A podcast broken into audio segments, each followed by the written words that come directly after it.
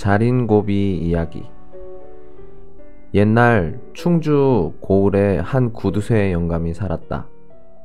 무슨 일을 하든지 좁쌀뱅이처럼 잘고 치사해서 사람들이 이 구두쇠 영감을 자린고비라고 불렀다.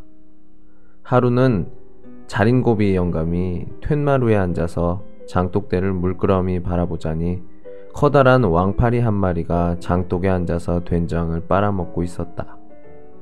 자린고비는 깜짝 놀라 신발 뒤축을 질질 끌며 냉큼 뛰어가다가 남의 된장을 도적질하는 왕파리를 잡으려 했다.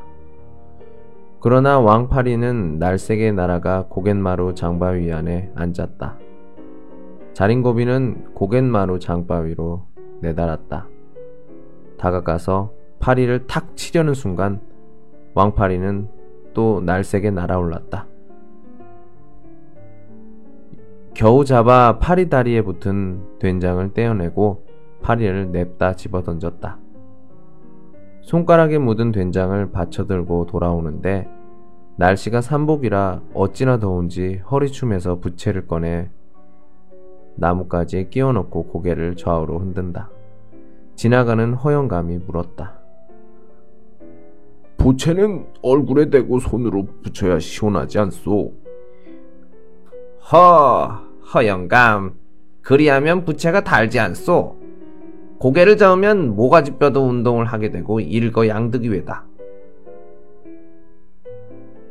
자린고비 영감이 집에 돌아오니 마침 며느리가 쌀을 사되 반이나 되박으로 되고 있다. 내일이 아버님 생신이라 덕을 하려고 하는 것이었다. 아니다. 생일이라도 다 같은 날이다. 아침에 해 떠서 저녁에 지는 해는 다 같은 날이야. 밥 대신 떡을 하면 손해가 아니냐? 아닙니다. 서대 반을 가루내면 너대 반이 더 됩니다. 며느리가 가루내어 되로 짓는데 자린고비 영감이 옆에서 보니 정말 너대 반이 되었다. 며느리가 시루에 떡을 얹어 찌는데 김이 모락모락 오르고 냄새가 좋았다. 떡이 다 되어 며느리가 떡을 내오는데 상에 떡접시와 냉수 한 그릇이었다. 아, 그렇군. 떡은 반찬 없이 맹물하고만 먹어도 되는군. 게다가 떡맛도 훌륭했다.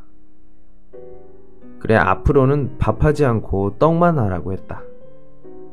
자린고비는 평생 이렇게 살아 말년에 큰 부자가 됐다. 하루는 고을에 새로 이사온 젊은이가 자린고비 영감에게 부자가 되는 법을 물었다. 영감은 젊은이를 데리고 뒷산으로 가서 산 꼭대기 키 큰 소나무 가지에 매달리게 했다. 그리고 밑에서 젊은이를 올려다보며 말했다.